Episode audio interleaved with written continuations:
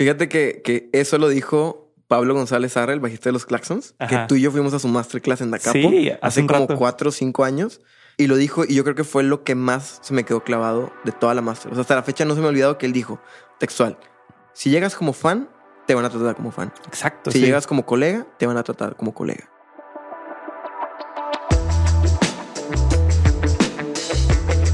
Hey, JJ, ¿qué onda? Yo soy Samo y bienvenido a Ideario Central, tu podcast favorito de música, donde hablamos de la canción como forma de arte, del presente y futuro de la industria musical y te damos herramientas para que logres profesionalizar y llevar tu proyecto artístico al siguiente nivel, porque realmente creo que vivimos en la mejor época para dedicarse a la música y empujar las fronteras de lo que está pasando en la escena musical actualmente.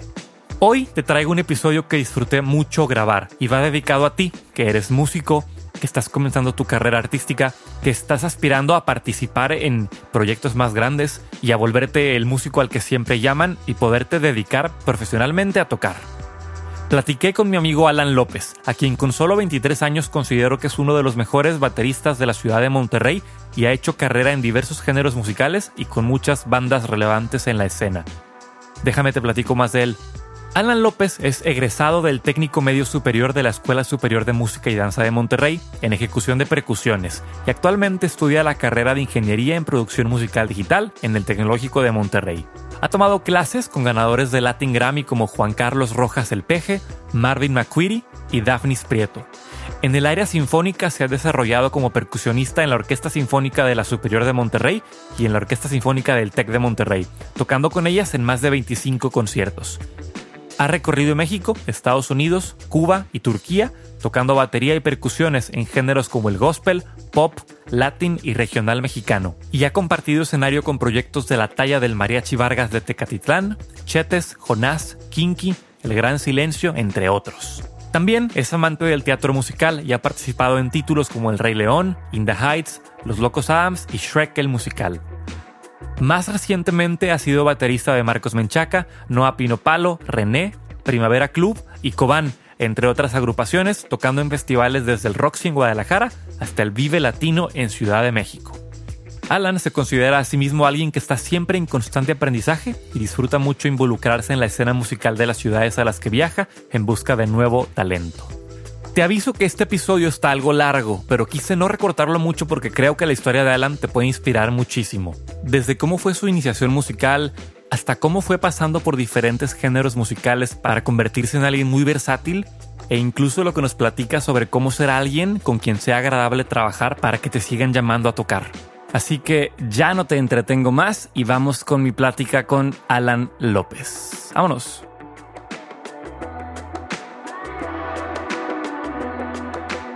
El día de hoy tengo el placer de estar sentado con un buen, buen amigo, el, el gran niño señor Alan López. ¿Qué onda, y eh, lo pesqué así medio con prisa porque el miércoles se nos va a estudiar a España y hablaremos de eso un poquito más más adelante este, y de todos los planes y las cosas cool que le van a, a pasar allá. Pero bueno, primero que nada, Alan, ¿cómo estás? ¿Todo bien? ¿Cómo estás? ¿Qué onda, chiquitín? Todo gusto. ¿Cómo vas con, con la empacada y todo eso? Ay, pues sí, las últimas semanas han estado medio, medio pesaditas porque es cuestión de limpiar tu cuarto. O sea, para empezar, creo que nunca había limpiado mi cuarto así. Tiré como A cuatro, cinco, seis bolsas de basura de las negras. Y luego en el cuarto donde tengo toda, todos los instrumentos y eso, pues fue eh, guardar todo, limpiar todo. Y pues Sí, porque como no lo vas a usar en un rato, pues seis meses. lo tienes que dejar como... Sí, o sea, que se proteja y Exacto. pues... Sí, ha sido semanas de mucha limpieza. Oye, ¿qué, ¿qué mantenimiento ocupa la batería cuando no la vas a usar un rato? ¿Tienes que aflojar los parches o cosas así? No tengo la menor idea. Entonces, ¿qué lo, lo voy a descubrir. No, eh, limpié todo, todos los herrajes, o sea, todo el polvo, quitárselo. Ah, ok, ok. Eh, y lo guardé en estuches y así. O sea, Ya. igual con todos los instrumentos. Oye, pues bueno, te, te invité al, al programa, este, no, no solo por tu cara bonita, Ah, por tu barba por mí. bonita.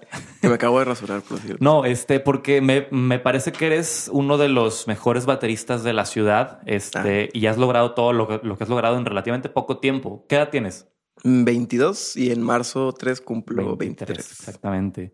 Y, y aparte también me llama mucho la atención como, como la carrera que has llevado, porque tienes background tanto en latino, en musicales, en pop, rock, como en gospel incluso, ¿no? Eh, eh, por tu background de, iglesia. Entonces, me gustaría que nos compartieras como tu trayectoria musical. Este, recuerdo que hace unos días compartías en Instagram la foto de cuando tocaste tu batería por primera vez, ¿no? Hace que como 15 años. No, hace 11 años. Hace 11 años. La batería que tengo ahorita es la misma que, que toqué esa vez. Pero ya tocabas desde antes. Más o menos. Ahorita te, te contaré la historia. date. Yo empecé a tocar batería a los cuatro años eh, por una casualidad. Yo nací en Poza Rica, Veracruz. Mi papá es de Monterrey, mi mamá es de allá. Yo nazco allá, pero nos venimos a, vivir aquí a Monterrey. Íbamos a una iglesia que se llama La Roca, que creo que todavía existe. Em, y para el Día del Niño querían hacer un culto que fuera todo hecho por niños. O sea, que, que la música fuera tocada por niños, que el que predicara fuera un niño. Y pues les faltaba baterista. Entonces eh, yo me llevaba y mis papás se llevaban muy bien con una banda que el de la banda, el baterista, era el mismo baterista que estaba en la iglesia. Entonces él dice, no, pues que Alan aprenda. Porque dicen que yo de niño agarraba una guitarra de juguete y me sentaba al lado de la batería y empezaba a rascarle. ¿Alguien más en tu familia es músico? Pues mi abuelo, que no conocí, que murió antes de que yo naciera, eh, dicen que tocaba en un trío. Bueno, tocaba en un trío, le creo a mi mamá. Y ya. O sea, mi papá tomó clases de órgano cuando estaba niño, eh, pero pues, no le siguió. Pero entonces, desde niño, como tu inclinación musical fue, fue orgánica. Sí, sí siempre, siempre fue, fue algo que pues, estuvo presente. Eh, sin embargo, mi papá le gusta mucho la música. O sea, siempre se mete. De hecho, ahorita que ando mucho tocando y eso, siempre me dice, mira, escuché, por ejemplo, en la salsa, que me gusta mucho la salsa. Escuché a tal artista nuevo y que muchas veces ya los conozco, pero pues me, da gusto que él como que quiera meterse conmigo. Pero bueno, volviendo. Entonces, eh, de Navidad me regalaron una batería de chiquita. No era de juguete, sí, sí sonaba. Sí sonaba padre. Porque están las típicas que son de juguete que ni suenan ni nada. Sí, claro. Entonces. Las de Hello eh, Kitty, así. Ajá, literal, literal. Eh, y pues ya llega el, chavo Emanuel, que le mando un saludo. un 25 de diciembre me arma la batería y empezó a darme clases para tocar el 30, 30 de abril. ¿Es el día del niño? 31. 30. 30, creo. Sí, ¿no? Sí, ok. Para darme clases de enero a, o de 25 de diciembre a esa fecha. Entonces me empezó a dar clases y me enseñó dos canciones, que era Tu nombre, oh Dios, y... Ay, no me acuerdo la otra. Bueno, era otra. Entonces, pues ya, toco esas canciones y sigo en clases con él. Eh, está muy chistoso porque tengo el VHS ahí. De hecho, lo subí hace como, como varios meses, en, en el año pasado. Eh, y fue, fue bastante bonito volver a, ver pues los inicios, o sea, la primera vez que, que yo toqué frente a alguien batería. Y pues empecé a, o sea, seguí tomando clases y hubo una persona de la iglesia, y eso lo, lo quiero decir desde ahorita, a mí me han pasado muchas casualidades, y yo no quiero decir tanto casualidad, sino creo que Dios ha puesto como a las personas correctas o las frases correctas para, para guiarme o para decirme como que, hey, es por acá. Ya si yo decido o no decido, pues ya es problema mío, pero siento que, que, que ha ayudado mucho para todo el desarrollo. Entonces, después de eso, entro a la Escuela Superior de Música y Danza porque una de las personas que estaba en la iglesia estaba en la Escuela Superior de Música y Danza. Yo ni siquiera conocía la escuela. Si no me dicen, oye, pues si al niño le gusta, mételo. Métanlo ahí, ya, claro. Y mi mamá siempre dijo que no. no, quería, no quería meterme. Porque desde los cinco años me pudo, cinco o seis años pudo haberme metido a. a ¿Propedéutico se llama? No, no, no. Es como iniciación musical, que son para niños de 5 o 6 años que ni siquiera tienen un instrumento físico, eh, fijo. Es como que les ah, dan de todo para, para que aprendan a escuchar y todo Exacto. Ah, qué padre. Y ya después decían uno. Pero entonces mi mamá me mete, y aunque no lo crean, las personas que me conocen, yo mido unos 66. Eh, me metí a jugar básquetbol. De hecho, acá mi mejor, mi mejor amigo jugaba con, con, conmigo, que él mide un 80 y qué? Un 85. 85, o sea, imagínense la pulguita que era yo y el monstruote que era este. Entonces, eh, jugamos ahí bastantes años, eh, eh, básquetbol, y se me quitó, como que se me quitó las ganas de, la música, como que yo estaba en, en básquetbol y en básquetbol y, y, metido. Y no sé en qué momento de mi vida volví a retomarla, que se me metió otra vez el chip. Entonces le vol- volví a decir, mamá, por favor, méteme a la escuela de música, méteme a la escuela de música, hasta que la harté y dijo, ok, va. Fui a hacer la audición y adivinen qué, pues no quedé. Ok. O sea, entro así. Plot twist. Sí, en- entro a, a la audición y todo. Rítmicamente me dijeron que estaba muy bien, ya después, pero melódicamente yo no sabía nada, porque mi familia no es músico, porque nadie me había preparado para el examen, porque muchas veces los preparan a los niños para los exámenes, contratan al, a algún maestro eh, Claro. externo. Y pues ya, eh, mi- no pasó el examen. Yo llorando, le digo, mamá, por favor, ve a hablar con el director, ve a hablar con el director. Yo estaba fregue, fregue, fregue. Y mi mamá me decía a mí, eh, ¿qué quieres que diga? O sea, voy a llegar y va a ser como de, Porfa. porfa, pasen a mi hijo. O sea, ¿por qué yo y por qué los 300 niños que, que, que no pasaron no, no, no hacen lo mismo con ellos? Y aparte es una escuela, pues es... Una es muy difícil entrar y dos es muy difícil mantenerse ahí. O sea, es una escuela de, de alto rendimiento, es una, una muy buena escuela. Pues bueno, convencí a mi mamá que fuera, fue y me dieron la oportunidad de presentar el segundo examen. Ok. Porque son dos exámenes. Uno es como Ah, como un segundo filtro. Ajá, es conocimientos generales y después ya de que directamente de, De tocar. de instrumento. Paso el segundo examen como si nada, nada más que me dicen, oye, pues eres un año menor de lo que es la edad para entrar a primer año. O sea, no te podemos meter a... Desde a- ya. Ajá. Entonces me dicen, mira, te vamos a meter. Si vemos que no la armas, pues te regresamos un año abajo y después ya para toda. Pues Mm, ok. me quedé y empecé a estudiar música. Ahí estuve en la escuela superior desde los 8 hasta los 19. Sí, estuve 11, 11 12 años por ahí. Ok. Pero entonces ahí, ahí no era batería como tal, ¿no? Es, No, es percusión. es clásica la escuela. Sí, o sea, es completamente clásica. Eh, te empiezan enseñando teoría musical, leer partituras eh, y en, en el instrumento es eh, primero tarola, pura tarola, técnica, eh, derecha, izquierda, derecha, combinaciones, eh, de repente dobles y empiezas con cosas un poquito más complicadas, después te juntan marimba, después es multipercusión, tarola y marimba, después marimba cuatro baquetas y luego es timbales, tarola, marimba y te vas Wow, ok. con, eh, Todo el mundo. y luego te meten una materia que es orquestal. Entonces aprendes a tocar instrumentos orquestales. Platillos, pandero. Timbales. Que mucha gente cree que, ah, pues nada más le pegas, pero hay muchas cuestiones de sonido y de técnicas. Y en lo clásico es mucho de detalles. Entonces eso te lo enseñan ahí. Wow, ok. Después, eh, bueno, yo estuve en la iglesia tocando. Ahí te va. Ahí la contraparte. Es un- una, una es la formación clásica que tuve en, en la escuela superior, pero yo había dejado de tocar batería. Aunque yo estaba eh, tocando en la escuela superior de música y presentando exámenes y todo, yo dejé la batería un tiempo. De repente la agarraba, pero, pero no era mi, mi prioridad en ese momento. Entonces, a los 11 años nos cambiamos de iglesia a una iglesia que se llama El Divino Redentor en San Nicolás. Y ahí un amigo de mi papá, que era amigo también de mi maestro de batería, que se acordaba mucho de mí, porque me conocía desde chiquito, me dice, oye, ¿por qué no tocas aquí en iglesia? Y yo es que pues, ya no me acordaba, me acordaba de ciertas cosas. Me dice, va, yo te voy a coachear. Entonces, él empezó otra vez a, a en- enseñarme y a reenseñarme lo que, a recordar lo que yo no, yo no me acordaba. Entonces, él al principio, literal, me acuerdo mucho el primer culto que yo toqué. Él estaba al lado de mí, marcándome el tiempo, diciéndote, diciéndome que feels y todo. Entonces, fue como un, un apoyo muy padre eh, para, para volver a tocar la batería. Después, yo estuve ahí tocando en la iglesia mucho, mucho tiempo, no sé, como yo creo que unos cuatro años. Eh, muchas veces tocaba todos los cultos, a veces dos cultos, a veces un culto.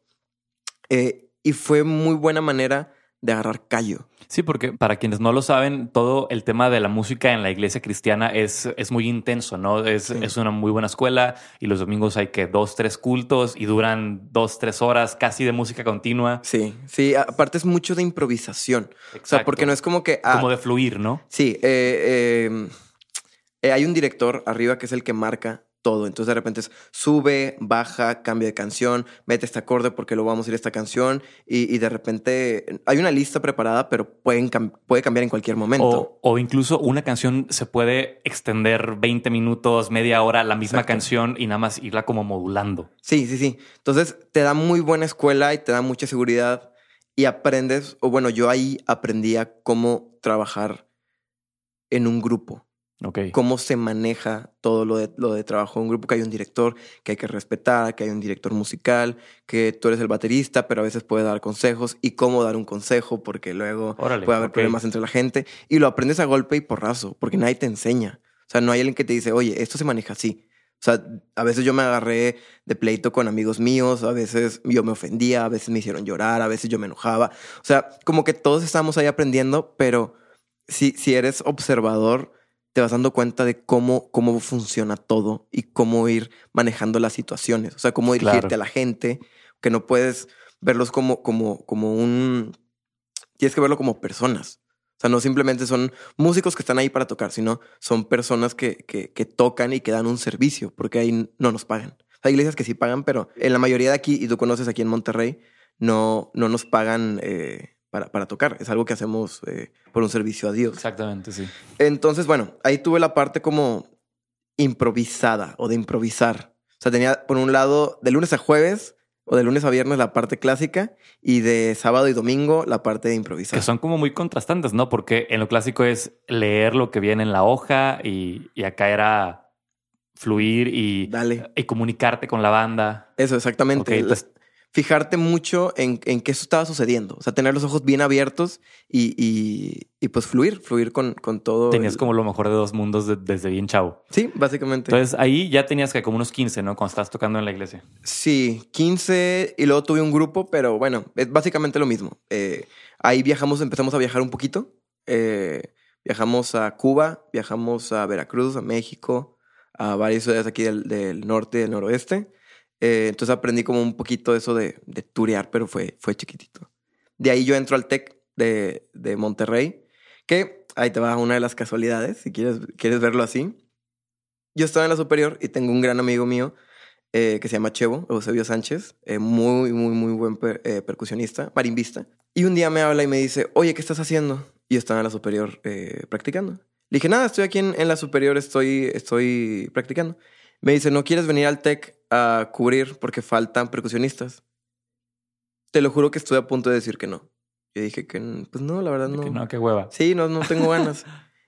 y dije, pues bueno, va, pues no tengo nada que hacer, quiero tocar, vamos. Me lleva a la Orquesta Sinfónica del TEC. El TEC estaba cumpliendo 70 años, yo estaba en, de los, no me acuerdo si tercero, en, en la prepa de la uni son cuatro semestres de prepa, no me acuerdo si estaba en el tercero o en el cuarto. Pero dije, va, llego y yo había tenido experiencia con orquesta sinfónica en, en la superior, pero no sé qué pasó que me puse nervioso y no pude tocar bien negras, que es un ritmo o unas notas muy sencillas. Eso, no lo pude tocar a tiempo. El director me dio una regañiza. ¿Quién era este? Azael. Asael Martínez, sí, que le mando saludo también. El maestro Azael, saludos. Eh, me metió una regañiza y yo salí bien agüitado de ahí. Y, y salió Chevo y me dijo, oye, pues no te preocupes, todo va a estar bien, tipo, eh, son cosas que pasan. Y al momento no lo entendí. Después agradecí mucho esa frase porque es algo que se te va a repetir muchas veces. Son cosas que pasan. Sí, que es al al final, pues, es música y tú lo hiciste con todo el, eh, el sentimiento y tratándolo de hacer bien, pero pues algo pasó. El nervio, algo te traicionó, no pasa nada. Después me vuelven a hablar de que, oye, es que ocupamos no sé qué. Percusionista, me hablan y yo dije, me tengo que redimir, o sea, ya tengo que, Claro. que tocar bien. Pues apoyé en otros eventos del 70 porque ese era un evento chiquito, pero después me hablaron para otros eventos del 70 aniversario.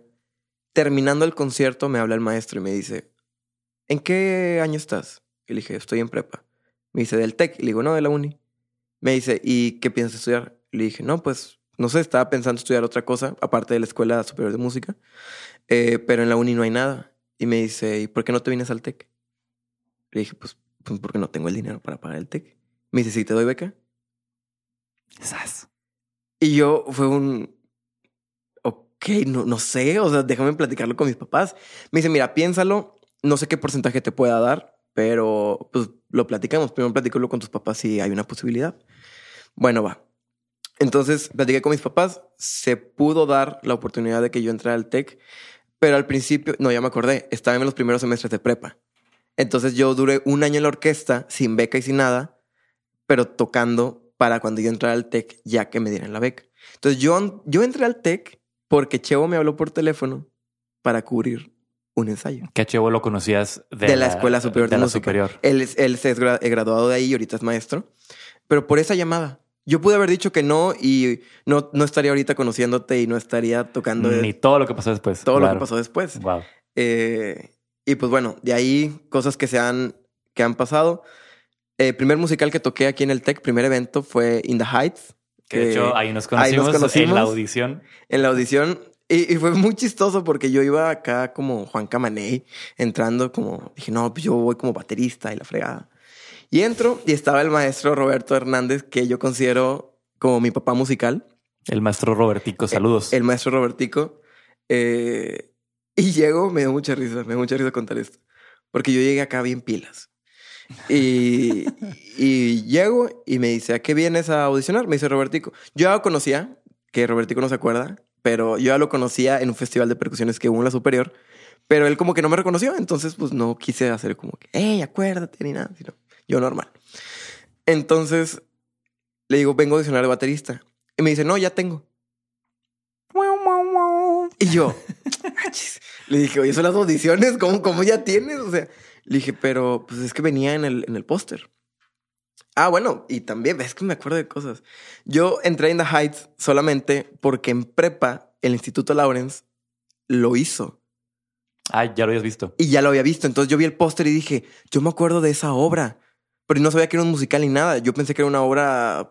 Es más, yo no conocía de musicales. Entonces, ese, yo me acordaba del póster por, es, por esa obra que habían montado unos amigos de Lawrence. Entonces dije, ah, pues yo voy a audicionar solamente porque lo conocía. O sea, no, no fue por, por, por otra cosa. Por, por interés en musicales. No, no, no, no, no. Entonces, eh, pues ya, le digo, no, pues acabo de tomar un curso de, de percusión latina hace dos semanas. En la superior. Mm, sí, pero no era de la superior, sino a mí Sabón me, me invitó. Sabón es un maestro también que tuve la superior, que le mando muchos saludos también, cubano.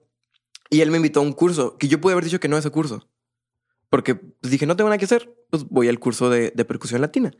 Fui al curso de percusión latina y casualmente a las dos semanas audicioné para percusión latina. Te digo, esas, esas casualidades.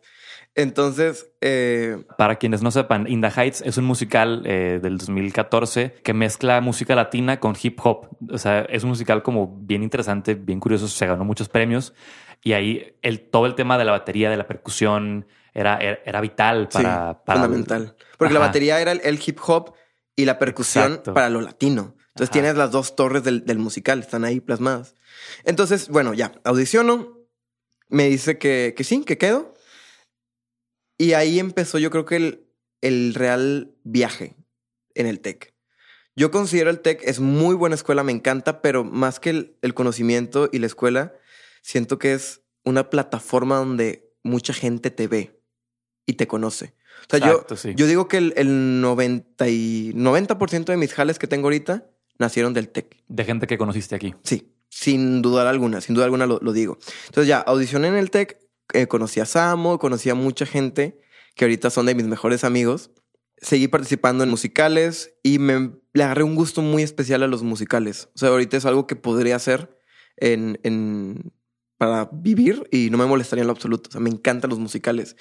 Eh, me hice bastantito fan de, de- de- de ir a ver musicales. Fíjate, no sé si, si te pase. A mí lo que me gusta mucho de tocar en musicales es como la adrenalina, porque contrario a tocar un concierto donde la canción inicia y termina, en el musical hay partes que se repiten, hay partes que se lupean, en lo que esperas que un diálogo pase o que algo pase con, eh, eh, con un actor. Entonces, esa cosa como estarte comunicando y estar muy al pendiente y siguiendo a- al director. Y si algo sale mal, resolverlo porque, porque estás en vivo, ¿no? Sí, y, sí, y no solo depende de la, de la orquesta, sino también de los actores. O sea, como que toda esa, esa conjunción de cosas lo hace muy emocionante.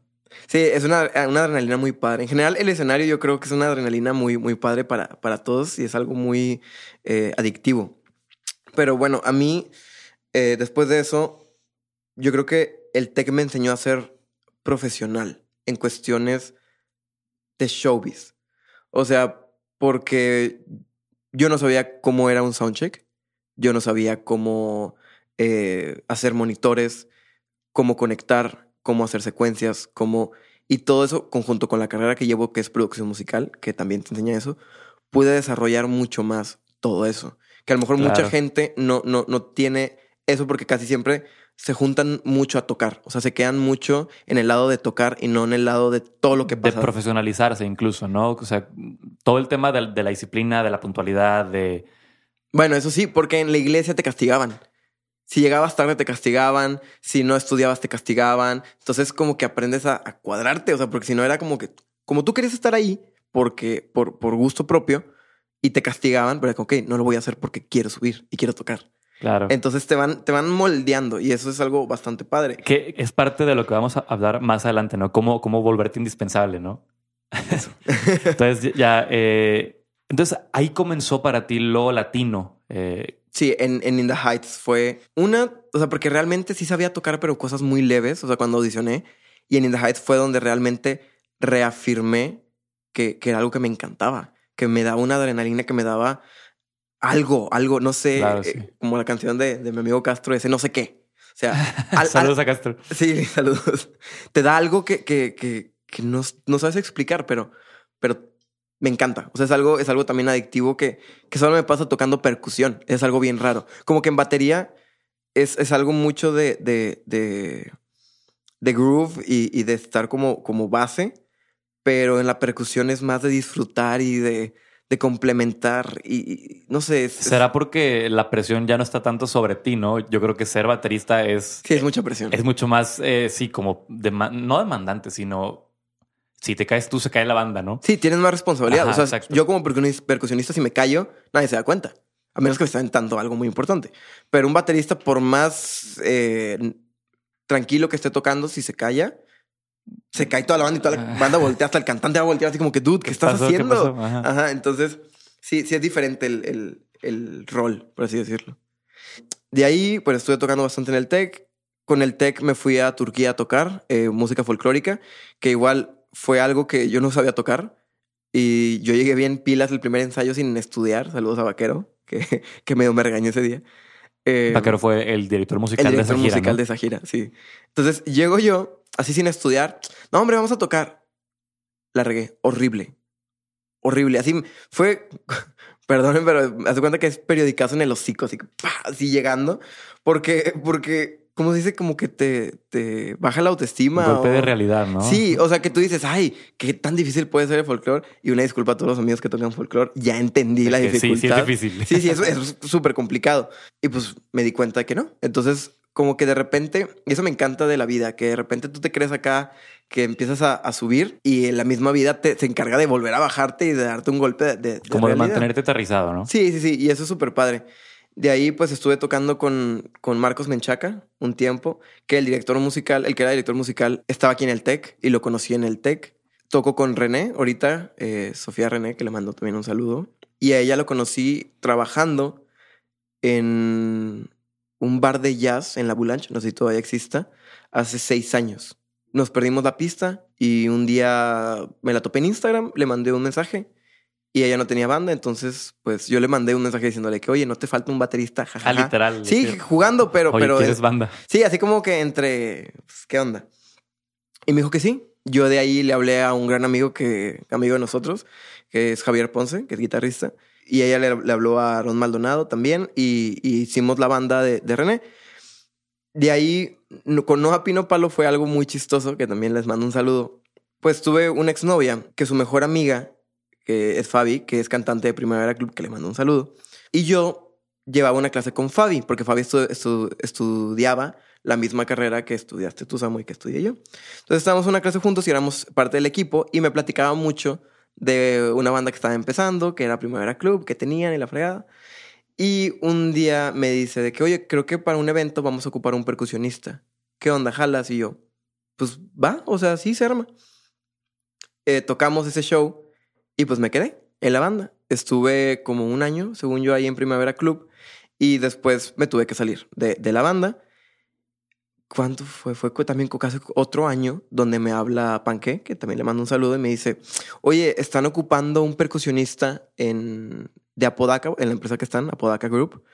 Eh, ¿Qué onda? ¿Jalas? Y yo le dije, pues mándame su música a ver si, si me gusta, porque eso es algo que, que yo hago mucho, siempre toco las cosas que me gustan. Nunca toco algo que no, que no me gusta porque no. O sea, puedo hacer la chamba bien y, y todo con, con todos los kilos, pero no la disfrutas tanto como, como si algo te gustara, como si algo te apasiona. Claro, sí. Entonces le dije que sí, que me había gustado mucho la música y toqué con ellos otra vez en un evento en diciembre y me quedé. Y ya tocamos en un Vive Latino, ya tocamos en Guadalajara, en el Festival Roxy. Eh, van a tocar próximamente en Pal Norte. Yo no voy a estar, que ahorita vamos a hablar de eso. Eh, y van a tocar en otras fechas y ya están tureando por México. Entonces, pues, si se fijan, es de tener oportunidades y de tomarlas. Y ya sea si crees en Dios o no, pero Dios, la vida, casualidades, es estar preparado en el momento indicado, a la hora indicada, en el lugar indicado y toda esa onda. Me gusta eso porque por como fue tu historia, fue como una especie de bola de nieve donde conocer a alguien hizo que te pasara algo. Y luego ya en ese lugar, por conocer a alguien más, te pasó otra cosa y ahí va la bolita, ¿no? Pero si no hubieras estado preparado en tus mejores habilidades, o bueno, de, repente ni eso, pero, pero preparado para tomar las oportunidades, aunque se te hubieran presentado, se hubieran ido, ¿no? Yo ahorita tengo una filosofía desde hace varios años y es tomar todo lo que venga. No sabes a quién te vas a encontrar. Tan fácil como ir a una fiesta. Y esto es, es de la vida general. Tú no sabes dónde puedas conocer a tu próxima novia. Imagínate que vas, un amigo te invita, oye, vamos a una fiesta y tú, no, es que no tengo ganas y no, estoy muy cansado. Te convence, vas y conoces a la chava que ahora es tu novia. Es una pequeña decisión, puede ser muy trascendental para el futuro. Me gusta, sí. O sea, con Chevo, si yo hubiera dicho, no, no, no tengo ganas, no voy a ir, no estaría aquí. No estaría con Opino Palo, otro Alan. no estaría con- no hubiera estado con Primavera Club, no estaría con René, no estaría, no, estu- no hubiera estado con Marcos Menchaca, no me, no me estaría yendo, yendo ahorita de intercambio. O sea, no sé qué, qué hubiera sido de mí, realmente. Entonces, ese consejo les doy, porque su amigo Alan soy. Eh, que tomen todo lo que venga. Eh, y siempre traten de, de analizar todo y ver si les conviene o no, pero inténtenlo. No se cierren a, a cosas nuevas. Me encanta. Excelente.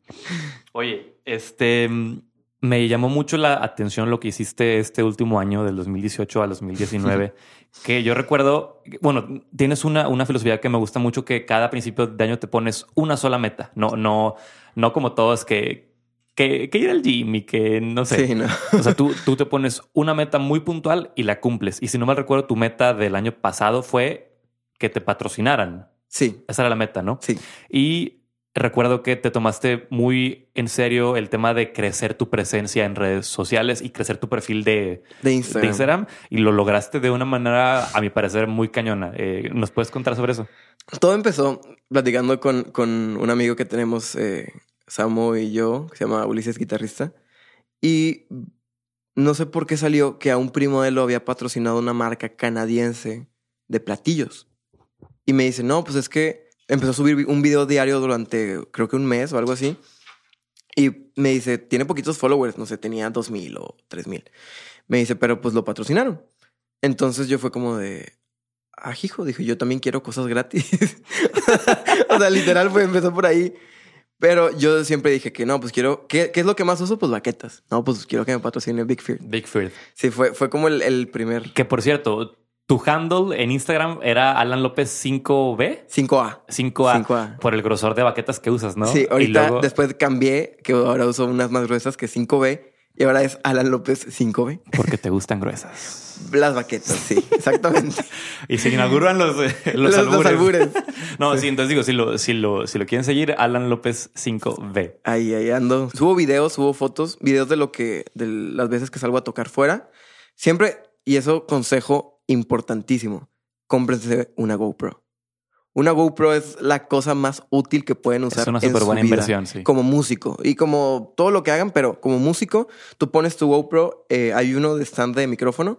En todos lados que vayas a tocar tienen stand de micrófono, entonces tú pones tu stand de micrófono con tu GoPro, grabas y subes un clip de un minuto del show Tocando, claro. y no te tardas nada. Bajen cualquier programa muy maker o si tienen eh, Mac, es- iMovie. iMovie, con cualquiera de esos. Y ahí van a estar generando contenido. Un show mínimo dura media hora y ahí tienes 30 clips para subir. Me encanta. Y ahí los shows de una hora y lo que sea. Bueno, sí, cómprense una. Es, Solamente sobre eso, sobre crear contenido, es mucho más fácil documentar que crear. Entonces, si tú ya tienes una vida musical muy activa, pues solamente grábate haciendo lo que ya haces. Sí. Y eso lo compartes y vas generando este tracción, ¿no? que, fue, que fue justamente lo que hiciste con tu Drum Challenge, ¿no? Que, que ahí empezó todo. Ahí empezó. Entonces, yo veo eso de que que me patrocinaran y dije, bueno, ¿cómo puedo conseguir followers? Pues subiendo contenido. Porque fotos, pues no, no me considero modelo como para estar subiendo fotos mías. Entonces dije, ok, ¿qué hago que puedo ofrecerle? O sea, primero tienes que identificar qué puedes ofrecer, que seas bueno. Porque, por ejemplo, si vas a un restaurante y cocinas mal, pues nadie va a comer tu comida. O sea, busca primero que el, que el producto sea bueno. Después, eh, dije, ok, no tenía luces, tenía mi GoPro que yo usaba para grabarme y todo.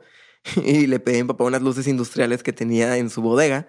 Le dije, oye, ¿me las puedes prestar? Y mi papá siempre me ha apoyado. Siempre. Cuando, cuando ve que son cosas para crecer o que, que, que tengo una meta o un propósito o algo, siempre, siempre me apoya. Entonces me prestó esas luces y me las regaló. De hecho, él ya, ya las tengo ahí en, en, el cuarto y con las mismas sigo grabando. Y pues nada, empecé a, a grabarme con el hashtag Drum Challenge porque mi meta era que la gente se impresionara y dijera quién es este vato. O sea, porque muchas veces ves el video y dices, ah, está padre, pero sigues, sigues escuchando. Entonces, mi, mi, meta era en un minuto que esa persona dijera, ¿quién es este dude? Y lo voy a seguir. Porque lo cabrón era que hacías un cover de una rola, pero metiéndole feels y haciendo así de, que, de que show. Sí, me gustan mucho los gospel chops. Entonces, eh, que gospel chops, si alguno no es baterista, eh, son como feels, pero que usan mucho en la música gospel y, y, son bastante rápidos. Pueden ser lentos, pero la mayoría son, son rápidas y son combinaciones. Entonces hacía como tratar de hacer una base en, la batería y donde yo sintiera que podía como soltar un poquito las manos, lo hacía y volver al, al group inicial. Entonces yo empecé a grabarme, pero no sabía nada de, de grabarme. Realmente, y si ven el primer video, ahí está. Suena horrible. De, ah, de grabarte en audio, o sea, con, sí, sí, sí. y, por más que yo estudio, yo estudio producción musical, en ese momento yo no me había metido nunca al estudio, nunca había grabado nada, nunca había mezclado nada. Y ya, ya estaba grandecito, o sea, ya estaba en, en cuarto, quinto semestre. Como la mitad de la carrera. Sí, o sea, que, que ya era como que, dude, ya es para que supieras algo. Entonces empiezo y pues como, como, como me tardé como seis, siete horas en hacerlo, por lo mismo que no sabía nada. O sea, lo, lo que hacía era literal de los presets de, de Logic, ponía de qué ecualizador, no sé qué. Kick. Ajá, así, y luego ponía otro ecualizador. Super kick. Y luego otro ecualizador, así como tres, cuatro ecualizadores de que en el mismo canal. O sea, súper mal, súper mal. Pero ahí fue donde empezó todo. Y empezó a subir un video y empezó a tener respuesta.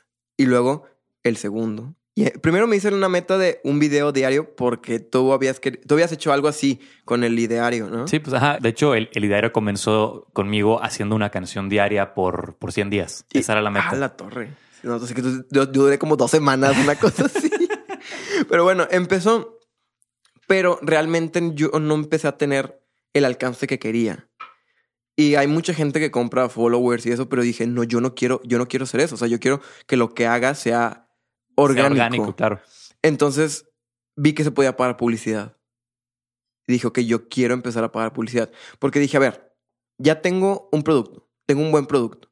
Ya le tengo un nombre, ya que eres tú mismo, ¿no? Ajá, que soy yo, que es eh, la batería, o sea, los covers que hago. Ajá. Dije que quiero que la gente vea esto y le guste. Entonces empecé a pagar publicidad primero en Monterrey. Claro, yo no le metía mucho dinero, eran 300 pesos al mes. O sea que no es nada. O sea, te los gastas en una cena. Entonces empecé a meterle eso y primero en Monterrey. Dijo, ok, ya en Monterrey ya me conocen, ahora Nuevo León, pero con igual, con 300 pesos. Y lo hacía cada semana. Después cambiaba, no sé, en vez de Monterrey, ahora era Tijuana. Y después Coahuila. Y me iba por estados y luego todo México. Y luego, ok, ya no me está resultando en México, me iba a Colombia. Colombia, ¿qué ciudades hay? Medellín. Eh, y empezaba. ¿Cómo lo medías? O sea. En, en Instagram tú puedes eh, poner qué. Sí, de que. En dónde quieres la publicidad. pero ¿cómo, cómo medías si, si estaba funcionando o no?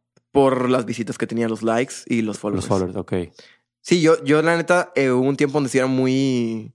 Muy psycho en, en ese aspecto. No psycho, como muy que me importaban mucho, lo checaba cada rato. Sí, pues por algo se le llaman métricas de vanidad, ¿no? Ándale, ándale.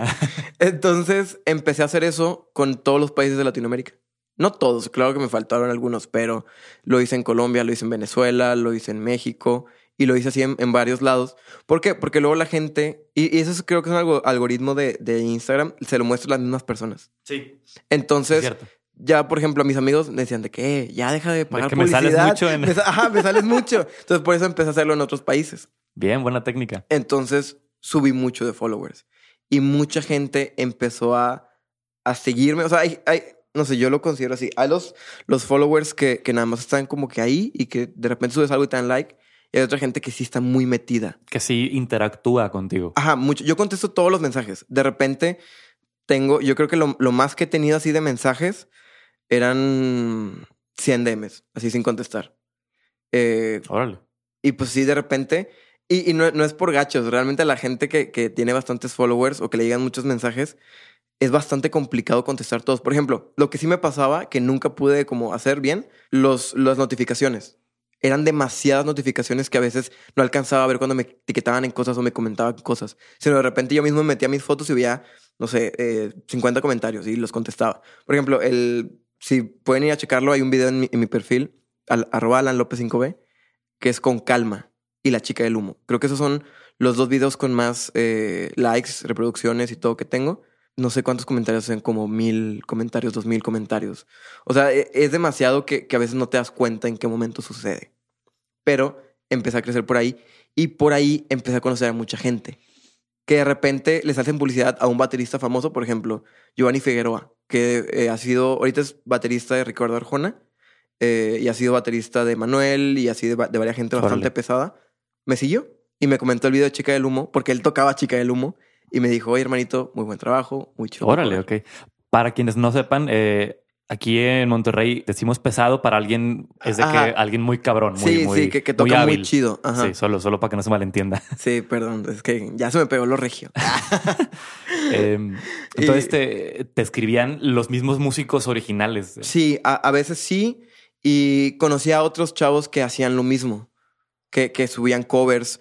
Hay un, un chavo que es baterista de Belinda, que también me siguió, yo lo seguí y de repente cotorreamos. Órale. Y, y así empiezas a conocer gente porque subes contenido, ven que estás activo, que tocas, ellos también. Entonces, como que, dude, pues podemos compartir conocimientos. Al final somos músicos y es, tenemos que estar unidos, o sea, hacer como una, una fraternidad. Y al fin de cuentas, bateristas, ¿sabes? Sí, como una comunidad más, más puntual, ¿no? Que es los, los bateristas de, de Latinoamérica, por ejemplo. Ajá, sí, sí, sí. Me gusta mucho que las personas que están muy clavadas con mi contenido, que subo historias y me contestan, eh, que, que son los que me piden tutoriales, que son los que... Hay muchas, muchas, muchas, muchas palabras de aliento y de apoyo. O sea, pongo que me- a veces estoy triste o que he tenido un mal día y me mandan, hermanito, lo mejor, eres una inspiración. O, me da mucha risa que a veces me dicen maestro. Me siento muy raro, me siento muy raro porque, porque pues, no estoy acostumbrado. O sea, y muchos, mucha, mu- muchos chavos desde que maestro, saludos desde Colombia. eh, Una vez me ofrecieron jale de Colombia. Y tú de que, oye, estoy. Sí, llegué, vivo en, en Monterrey. y fue que te puedo pagar menos y te pago el boleto de avión. Y yo.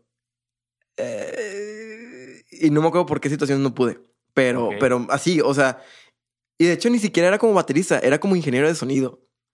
O sea, ajá, random, random, pero, pero sí, sí, sí, soy así. Entonces, la gente en Insta es, es un amor, claro.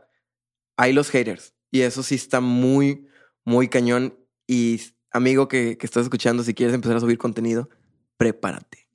Porque yo me enganchaba. Yo, yo así literal de- me comentaban algo y yo ponía que pues es mi video y yo lo quise hacer como yo quiera. Si no te gusta, pues vete. Imagínate así con comentarios, No, no con tres mil puedes. comentarios. Es imposible y vas a tener que aprender a ignorarlos. Porque yo, yo te lo juro, me enganchaba mucho. Y en vez de ponerle atención a los comentarios buenos, le ponía más atención a los comentarios malos. O sea, pon tú, de 10, de 10 buenos, uno era malo. Y te clavabas Y con me eso. clavaba con el malo. En vez de contestar a todos los demás. A todos los demás, más de que like, like, like, like, like, like. Este, y al ah, malo sí era de que no, es que tú y no sé qué, pues no te gusta. Vas a tener que lidiar con eso. Siempre, de lo siempre. Sí, lo he platicado. Conocí a Jacobo Wong hace como tres semanas. Eh, ah, pues en, en el, En el evento con, con, con Marcos. con Menchaca, sí. Eh, y estoy platicando con él porque yo soy muy fan de su contenido. Y me dijo eso. O sea, estábamos de acuerdo y me dice, dude, no te claves. Me dice, tengo muchos años en esto. Lo que tienes que hacer es dejarlo ir y, y, y estar con la gente que, que te hace crecer y aprender de los buenos comentarios. De los malos comentarios, tómalos, analízalos. Si tienen razón, cambia. Si no tienen razón, déjalos. Exacto, porque como, como es tu propio contenido y tú lo creas, si en algo tienen razón, pues está en ti Cambiarlo. mejorarlo. Pero Claro. si no, o si lo que te dicen no va con tu visión de lo que quieres lograr, Pues no. pues, pues no, ahí está. y- Sí, sí, y sí. Sí, pero pues en general me gusta mucho estar en Insta. A veces es bastante complicado porque te quedas sin ideas. Es horrible. A veces, se los juro, pasaba, no sé, ocho o nueve horas sentado en la batería sin poder grabar nada. ¿Por qué? Pensando Porque, en qué vas a hacer. porque la canción no era lo suficientemente buena. O decía, es que ya subí con calma. Tengo que subir algo más arriba de con calma. Entonces era como, tú conoces el video. O sea, Sí, es es- de lo más cañón. Está súper bestial. Es de lo más cañón que yo, yo puedo hacer. Es como, dude, ¿cómo hago algo más arriba que eso? Y no subía nada porque... porque... Por miedo a no, a no superarte. Exacto. Órale. Entonces, sí, es, es un viaje interesante. ¿Cómo, complicado. ¿Cómo lo resolviste? Eh, de repente te llega una luz divina que te dice este. O sea, por ejemplo, el último que subí. Ah, yo pongo Spotify, todas mis canciones, shuffle. Y le doy, y le doy, y le doy. Y toco, y ah, mira, esta me gusta. Y sirve que practico y, y se me ocurren ideas, ¿sabes? Entonces, eh, pues llegó así en shuffle. Me gustó, decidí qué partes cortar y, y así, o sea, que, que fuera un minuto, porque eso es lo, lo importante, que sea interesante en un minuto. Y ya, fue el, el último video que subí. Y eh, yo creo que en seis meses, siete meses va a ser el, el último video que suba Por ahora. por ahora claro. del Drum Challenge. Voy a tratar de subir allá que, bueno, lo voy a decir ya, me voy a Barcelona. Eh, que creo que cuando salga esto ya, ya voy a estar allá. Sí, seguramente. Entonces, eh, pues allá voy a tratar como quiera de, de subir contenido. Claro. Oye, sobre esto de, de, de quedarte sin ideas. Entonces, ¿qué haces para no quedarte sin ideas? O sea, ¿de dónde, de dónde buscas o Pues yo sigo muchos bateristas. Muchos, muchos. De hecho, siempre en su cuenta de Insta sigan algo que quieran hacer. Porque van a agarrar ideas y, y van a, a aprender cosas nuevas. Entonces de repente veía eh, covers que decía, ah, ok, yo puedo hacer un cover de esa canción. Claro, no, no trataba de imitar al baterista que lo hizo. Pero se me hacía buena canción para hacer un cover. Mm, Ya, ok.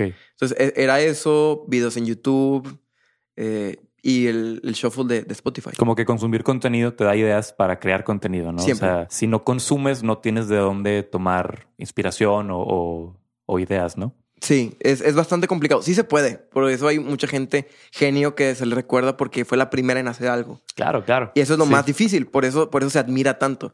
Pero pues nosotros los simples mortales, pues a veces no, no podemos crear algo desde cero. O sea, hay, hay veces que sí, de repente digo, voy a crear un track. Y tengo ahí como cuatro o cinco tracks que no he sacado, que yo hago desde cero. Pero no sé por qué no los he sacado, pero algún día saldrán. Pero sí tengo ganas de crear mis propios tracks desde el principio. Ah, porque hay que decirlo, no es como por lo que más se te conoce, pero también eres compositor. Sí, sí. Hubo un tiempo que estudié composición en la Escuela Superior de Música y Danza. Claro, Y sí tengo tres, cuatro piezas y he trabajado como arreglista también. muy bien. Y pronto, bueno, estoy trabajando ahorita en, en una sinfonía para cuando me gradúe de, de aquí de la carrera del TEC. Y tengo más planes para, para ella, esa pieza. Pero Excelente. ya después sabrán de, de ella. Oye, hablando de planes y ahorita comenzando el, el, el 2020, hablábamos a- ayer y hoy sobre este tema como de qué es lo que diferencia a la gente que quiere lograr cosas y no las logra a- de los que sí las logran, ¿no? Y sé que tú tienes unas buenas filosofías sobre, sobre cómo planear y cómo hacer que las cosas pasen, ¿no? ¿Nos puedes compartir sobre eso?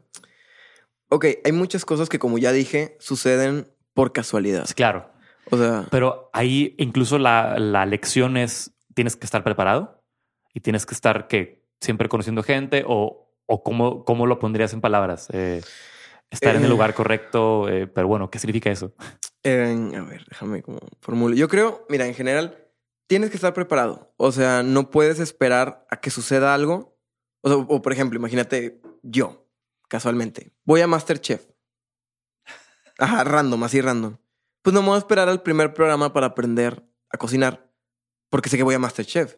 Si un año antes me dicen, oye, voy a Masterchef, vas a ir a Masterchef en un año, pues yo, yo me meto a clases un año y estoy fregue, fregue, fregue para llegar y hacer un buen papel. ¿Por qué? Porque si llegas a Masterchef queriendo aprender ahí, te van a correr en el primer programa. ¿por qué no le armas? O sea, es, es- es algo lógico, ¿me entiendes? Pero muchas veces batallamos para, para agarrar ese quiero hacerlo. O sea, al- algo que me, que me gusta mucho mío es que tengo mucha fuerza de voluntad cuando quiero hacer algo.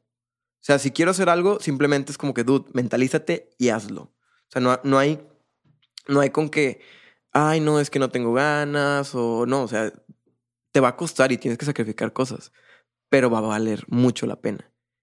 Y pues sí, tienes que estar preparado para cuando, cuando llegue, porque va completamente de la mano. Sí, claro. Considero que, que hay primeramente que tener algo hacia dónde quieres ir. O sea, lo primero es visualizar, ok, de aquí a cuánto tiempo, también ponte tiempos realistas. O sea, si yo quiero ponerme como, no sé, dime un físico-culturista, este, Schwa- Schwarzenegger. ajá, ese vato, en tres meses, pues, dude, no lo vas a lograr, ni aunque hagas el ejercicio 24 horas, o sea, porque es de tiempo. O sea, también siento que ahorita mucho los jóvenes, y me, me incluyo ahí, nosotros los jóvenes, porque mi papá lo dice mucho y, y me, me cayó el 20 cuando me lo dijo, lo queremos todo rápido. Ok. Queremos Sí, creo que todo, todo que, que, que, no sé, hoy quiero eh, tocar un instrumento y en... Quiero ser muy bueno mañana. Sí, es como que, dude, la gente practica 10, 15 años para poder llegar a, a un nivel muy, muy, muy bueno. Y siento que tocar un instrumento muchas veces ayuda, porque te das cuenta que nada es fácil. O sea, que tienes que trabajar mucho, mucho por las cosas. Pero, entonces, primer paso, ponerte una meta.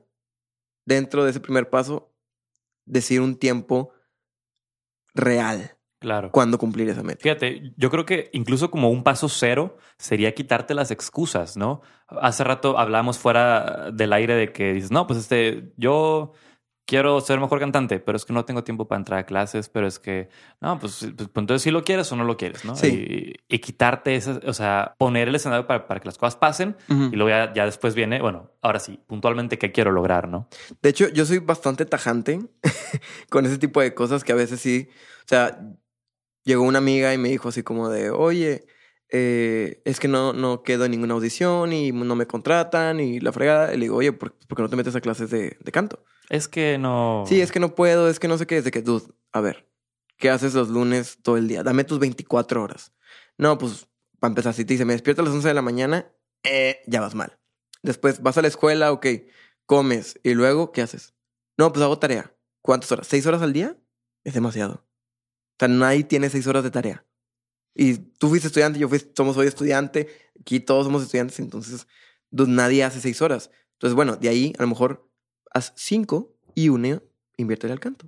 Sí, o, o lo más fácil, ¿no? De que, y luego veo, veo Netflix, pues bueno, pues, Ajá, dude. pues va Netflix. O sea, si, si lo quieres. Sí, o sea, vas a trabajar y vas a tener que sacrificar Exacto. cosas. O sea, por ejemplo, y este año, eh, bueno, el 2019, tureamos mucho con, con este Marcos. Con Menchaca, sí. Yo personalmente, de febrero a junio, creo que solamente el fin de semana de Pal Norte estuve aquí en Monterrey. Sí, porque siempre estábamos fuera, ¿no? O sea, a mí se me juntaron fechas con Noa Pino Palo y con, con, con Marcos. Entonces, prácticamente solamente un solo fin estuve, estuve en Monterrey.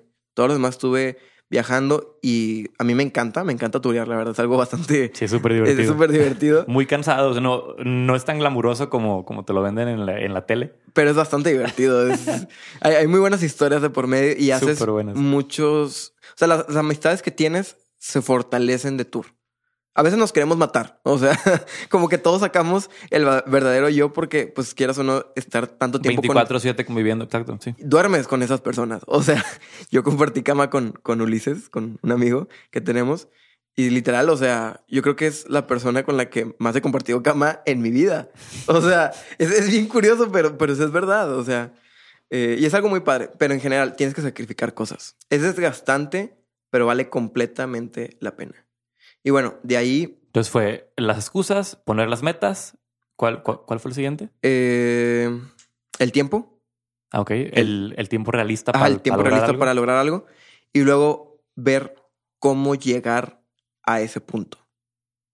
Ahora, ahí te va. Yo ahorita me voy a Barcelona y quiero ver si puedo trabajar allá en los musicales. Esa es mi meta. Yo sé que me voy, yo... Hoy es, ¿qué? 13, 12 de enero. Yo me voy el miércoles, el 15 de enero. Ok. yo podría irme a, a Barcelona, irme a estudiar e irme de fiesta todos los días. Y puedo nada más irme de fiesta y viajar y conocer el mundo y lo que sea, llegar a Monterrey y no hacer nada y no haber hecho nada. Pero no. Mi plan es ir y trabajar allá, conocer gente allá. Y hacer contactos y... Exacto. Entonces, ¿qué planeaba hacer yo? Porque mucha gente dice, ay, es que tú conoces gente y pues por eso te conectan La y tienes, tienes bien paros". fácil. Sí, bueno, se, se los juro. Y persona que me estás escuchando, yo pensaba hacer literalmente esto. Ir a ver un musical, llegar, saludar al director musical después de la función y decirle, hola, soy Alan López, soy baterista, vengo de México, vengo de intercambio, te invito a comer. Quiero platicar contigo de, de algunas cosas. Va, si me dice que sí, si me dice que no, bueno, me dice que no, lo digo ahí mismo. Oye, ¿tienes asistente? No necesito que me pagues. Quiero aprender o... Quiero aprender. Eh, en México yo he tocado en varios musicales o lo que sea. No creo que nadie te diga que no. ¿Por qué? Porque a todos les, les gusta la ayuda gratis. Y fíjate, aún, no sé, en el caso de que en esa pro- eh, producción no ocuparan nadie, igual y te dicen, oye, pues no aquí, pero fíjate que en el teatro al lado ocupan tal cosa. Entonces ya te conectan. ¿Y estás ahí? Oye, me gusta mucho la historia que me contaste. En, en noviembre vinieron a Monterrey los de Book of Mormon, que, que es otro musical que anda de gira y me contaste que igual, o sea, fuiste y platicaste y conociste y terminaste comiendo con los músicos del... Sí, haz cuenta que iba, iba con Ponce, otro amigo, guitarrista. Entonces, le terminando la función, le digo, oye, ¿qué onda? Vamos a, a saludar a los músicos. Y Ponce, que no, no, no, no vamos. Y yo, ándale, vamos. Pausa, yo no hablo mucho inglés. O sea, sí hablo inglés, pero, pero no es mi fuerte. O sea, puedo, puedo sobrevivir hablándolo. Y Ponce sí habla mucho mejor inglés. Entonces, llegamos y le digo, Ponce, habla tú, pues tú sabes inglés. De que no, no, no, es que yo no, no, me da pena. Entonces yo con el poco inglés dije, eh, pues, X. Pues que, ajá, chingue su madre. Y llegué y pues primero los felicité. Oigan, muy buen, muy buen, muy buena función, no sé qué. Y empezamos a platicar. Oye, que eh, conocemos, ah, vimos que un amigo de nosotros también había estado ahí, entonces. Beto, ¿no? Ajá, Beto. Entonces al Beto. eh, fue que, ah, sí, también conocemos a Beto y habíamos tocado con él en, en el TEC y todo. Y nos iban corriendo las personas que están ahí de que para limpiar y eso, de que, oigan, ya ocupo que se salgan. Y le digo al, al director, oye, ¿qué van a hacer ahorita entre función? Ya comieron, ¿no? Sí, de que ya comieron. Fue que, de hecho, no vamos afuera a comer. Dice, ¿por qué no nos esperas en el lobby? Y ahí vamos. Pues fuimos a comer con ellos. va. A huevo. Los vimos en el lobby.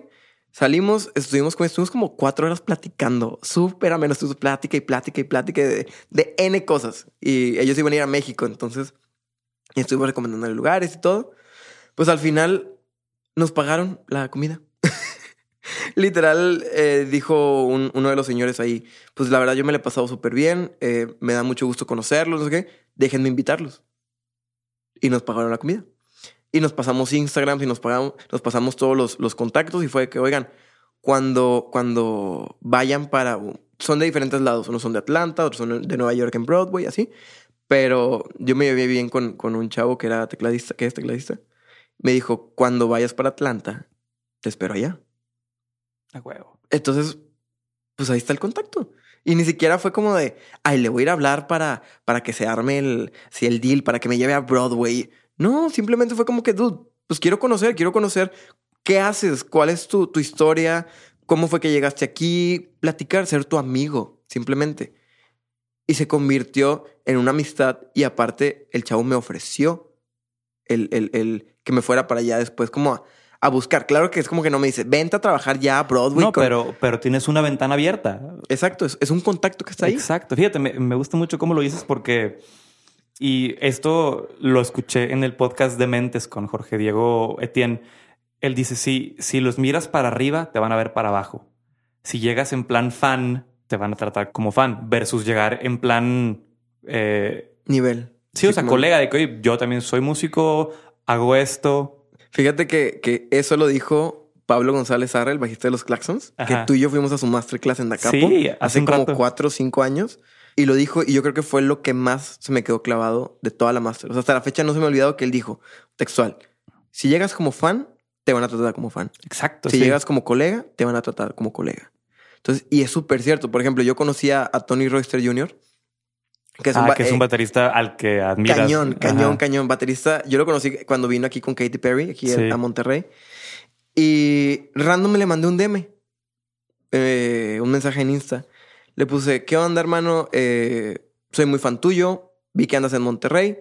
pues avísame de que para ver si cotorreamos o vemos qué, qué, qué onda. Qué show, ajá. No me contestó. No le insistí. Dude, no me contestó. Pues ya. O sea, ahí muere. Entonces, llego a caminar al concierto, se lo envié un día antes, iba a caminar al concierto y en eso me llegó un mensaje de él, de que me dice, mándame una foto de tu boleto. Y dije, ¿para qué? Pero, pues, pues bueno, está bien. Le mando una foto y me dice, ok. Y así como que, dude, ¿qué, ¿qué, va a pasar? O sea, ¿qué onda? ¿Qué, significa eso? Sí, sí, sí. O sea, no me dijo que ahí te veo. No, no, no. Y bien cortante. Bueno, no cortante, o sea, nada más. Sí, como muy, muy, muy puntual. Sí, como si dijera, ah, ok, sí, se acabó. Llego y de repente yo estaba sentado así esperando a comenzar el concierto, que los lugares estaban pésimos, eh, por un error de, de, no sé quién hacía lo, el, boletaje, pero nos pusieron atrás del escenario. Entonces de repente yo estaba sentado y veo un tipo que se para al lado de mí y yo en el celular así como que, ¿este dato qué quiere? Así yo. Hasta que dije, o sea, literal me, levanté para hacérsela de, de jamón. Me levanto era Tony Roster Jr. No mames. Y yo sí Casi creo que ¿De qué? Sí. Ya, ya se ibas a armar de pedo. Sí, sí, sí. Te lo juro que no sabía qué decirle. Y en eso me paro y le digo, ¿qué onda, hermano? Como, a ver, ahorita mi inglés es de que, no sé, un 60%. En ese entonces era de que un 20%. O sea, entonces yo lo saco de ahí al pasillo de la Arena Monterrey y me pongo a platicar con él. Y de repente le, digo, le pido una foto, me la tomo y me voy. Así. Me fui literal. Tú te fuiste. Yo me fui. Y el vato se quedó parado ahí y una chava le llegó, le llegó a preguntar algo, así como de, oye, ¿dónde está la entrada? No sé qué. Así, así, yo me fui y ya estaba en mi asiento mi hermana de que, ¿por qué te viniste? Y yo, no sé, regrésate. Entonces yo me vuelvo a regresar y el vato paradillo y seguí cotorreando con él. Y acababa de pasar algo, creo que los Foo Fighters o algo así que había estado en Monterrey, que habían dejado que alguien se subiera a tocar la batería. Ah, sí, cierto. Sí. Y yo de imbécil le pregunté que, oye, ¿puedo tocar que una canción en el show? Y el vato se empieza a reír un friego y me dice que me caes bien. Y yo de que qué bueno que lo tomo como broma porque se lo decía en serio. Te lo juro que se lo decía en serio. No sé, eran los nervios, estaba muy, muy, muy nervioso. Y en eso me dice que, oye, ya tengo que bajar. Eh, terminando te mando de que un mensaje para salir. Y yo, ok, sí, sí, así que... y ya. Y en eso mi hermana me dice, oye, nos van a cambiar de lugares. Y yo, ¿cómo? Me dice, sí, porque los boletos que vendieron, como que sobrevendieron los boletos y nos mandaron de literal atrás del escenario. Pues nos bajan a cancha y adivina enfrente de quién. No, pues. De Tony, del baterista. O sea, yo tenía el baterista de que a cuatro metros de mí. Entonces me ve y el vato me saluda, me dice, ¿qué? ¿Qué onda? Entonces ya, y estuve todo el concierto de que, pues así, tomando el video y cotorreando, y el vato me compartió y todo. No manches, me la pasé tan fregón ese concierto. Terminando, el vato se baja y me dice de que oye, te voy a mandar de que mensaje ahorita para ver qué se arma. Y me encontré a Arturo, el de las fotos, Arturo Campos. Y Arturo también dijo que no, pues vamos y no sé qué. Y Arturo se fue con nosotros. Pero al final el bar ya estaba cerrado al que, al que íbamos a ir. Entonces el vato nada más nos despedimos y me dijo que no, pues tipo, sorry por no salir, pero cuando vuelva, pues salimos. Mm, no considero que es mi amigo, pero estoy seguro que cuando venga. Se va a acordar de ti. Y me va a hablar así como que, Edu, vamos a salir o algo. Que, se arma, sí. Para mí fue un como, dude, conocí. O sea, te lo juro que fue una noche surreal. Yo ni siquiera ir al no quería ir al concierto de Katy Perry. O sea, me gusta, pero no era como que necesito ir. Fue porque mi hermana me dijo, oye, voy a comprar boletos. ¿Quieres ir? ¿Jalas o qué? Jalo. Y en todo lo que pasó. Pero claro, yo busqué la... El, el conecte. Exacto. O sea, yo le mandé un mensaje. Fue un simple mensaje. Yo dije, pega o no pega. Pero es, traté por ahí de, irme. Y está bien fácil. O sea, tenemos al alcance de un mensajito a quien quieras, prácticamente, ¿no? Pero incluso de repente nos, da pena mandar ese mensaje. Bueno, a mí no me... yo, soy, no, soy, penoso. Por eso, es lo, es lo rescatable, ¿no? Que dices, pues si me contesta bien, si no, no, y no pasa nada porque fue un mensaje y no perdí nada. Y no lo conozco. Simplemente. puedo ganar mucho no, más. No va a llegar y va a decir, mm, me mandó un mensaje a un tipo que le diera clases. De hecho, ahí te va. Yo fui en verano a Los Ángeles con mi familia tengo, y acabo de checar mi, mi Gmail, envié como 25 correos a bateristas que yo admiraba, que sé que vivían en Los Ángeles. Ninguno me contestó, pero a todo yo lo envié. ¿Por qué? ¿Para qué? ¿Para clases o para...? Para clases, pero quieras o no, tomas clases y ya lo conoces, ¿sabes? O sea, no estás buscando que te jale, no estás buscando que, que el vato te recomiende, claro que no, pero ya... Quieres si, estar ahí. si tú tomas clases con él aquí en Monterrey, una, te puedes llegar a ser su amigo, te puedes. Pero si no, ya eres un conocido, él te ve y te saluda, es como que, ah, dude, ¿qué onda? ¿Cómo Claro. andas? Y, y, y, y- y tipo, así. Pero, por ejemplo, yo conozco muchos casos donde hay alumnos de maestros que a veces los maestros no pueden y envían al alumno. Ok. Porque ya el alumno alcanzó un buen nivel, entonces, entonces hacen eso. Entonces, yo simplemente dije, a ver, no sé qué quiero, pero pues voy a ver si... O sea, yo sabía que quería ir a tomar clases. No sabía qué iba a pasar después. a, a ver qué pasa, literal, ¿no? Pero pues a tomar clases. O sea, no iba con ninguna intención de no, es que va a ser mi amigo y me va a seguir en Insta. No. Pero intenté algo por ahí. No jaló. Pues ok, no pasa nada. Pero siempre tratando de, de, de buscar como ese conecte. Y al final puede que suceda, puede que no, pero siempre intentar estar ahí. Es como lo básico. Claro. Me gusta mucho lo, lo que dices. Y fíjate, tú que has estado como en, en varias bandas importantes aquí de la ciudad y hablando sobre esto de, de que, ok, si ya lograste el conecte y que te conozcan y te hablen, ¿cómo das el paso siguiente como a volverte indispensable? ¿No? Porque ayer hablábamos que como músico de sesión o como músico invitado a una banda sin ser parte de la, de la banda, muy seguido pues eres, entre comillas, desechable, ¿no? O sea, si un día no, eh, no puedes una fecha, y alguien más te cubre, pues igual y ya no te hablan, cosas así, ¿no? Sí, o, o simplemente en el caso, por ejemplo, de no sé, busco otro sonido. Pum. O sea, imagínate que estás toreando con. Tan fácil como eso. Ahí te va, como Tony Royster con Katy Perry.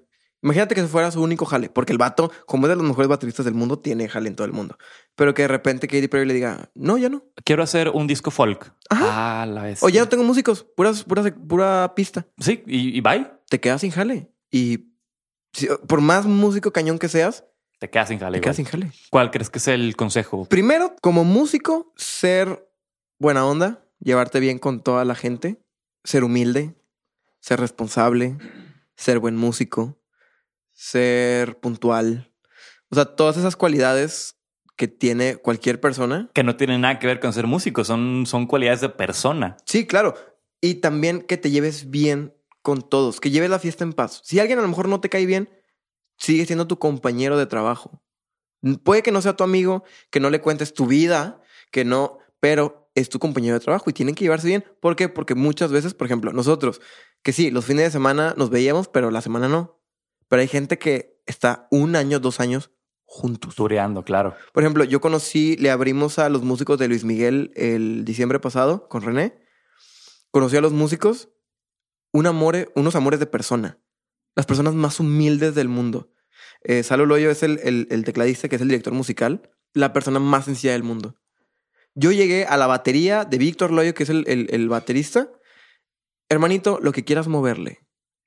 Cuando ¡Sas! los vatos de, de los Aquí, de los bares o de los se que ponen sea, bien perros con no eso. le muevas nada y no sé qué. Y te la hacen de pedo. El vato traía sus platillos, su tarola, todo y me dijo, lo que quieras, úsalo. Sas. Es como, dude, eres, eres el baterista de Luis Miguel. O sea, tú podrías decirme, ponte una batería, ponte ahí unos O sea, tambores se, ahí. se podría poner tan mamón como él quisiera. Y fue la persona más humilde. Yo creo que es de las personas más humildes. Estuve platicando. De hecho, yo tomé fotos con mi iPhone, ni siquiera profesionales. Me dijo, llegó Víctor, eh, o Salo, llegó Salo, el tecladista. Hermanito, te paso mi correo para que me mandes las fotos, por favor. Que por cierto, si estás escuchando esto, perdón, nunca te las envié. ¡Ah, men! ¿Qué pasó con, con el conecte? ¿Qué, qué pasó con estar ahí? ok, te los voy a enviar, se los voy a enviar. Eh, ¿Cuánto fue eso? Hace un año, ¿no? Casi Sí, hace un- ya más de un año, fue en diciembre del, año antepasado, 2018. valiendo. Me De que, valió. Perdón. Perdón, eh, eh, sorry. así que- Eh, pero, pero sí, o sea, es- hay que ser muy humilde y entre más humilde seas, más te van a buscar, porque va a ser más fácil trabajar contigo. Como que ser en general una persona agradable con la cual estar, ¿no? Claro. Ahora, eso es para que te inviten. Eso no es que te vuelvas indispensable. Mm, o sea, igual es para entrar eso. para entrar, sí, porque muchas veces si no entras, si no tienes eso, no ni siquiera entras. O sea, entras y como entras te, te Y sacan. fíjate, por más buen músico que seas, yo creo que si no tienes esa parte humana, Es que hay muchos muy, muy, muy buenos músicos. Y a mí me, me pasó. o sea, cuando sí. yo tocaba en, en la iglesia, yo me sentía Juan Camané de que, dude, yo soy, yo soy el baterista de la iglesia. Después entro al tech, a la torre. Estaba, estaba Santi, estaba Toño, que son bateristas tremendos, que es como, dude, no soy nadie.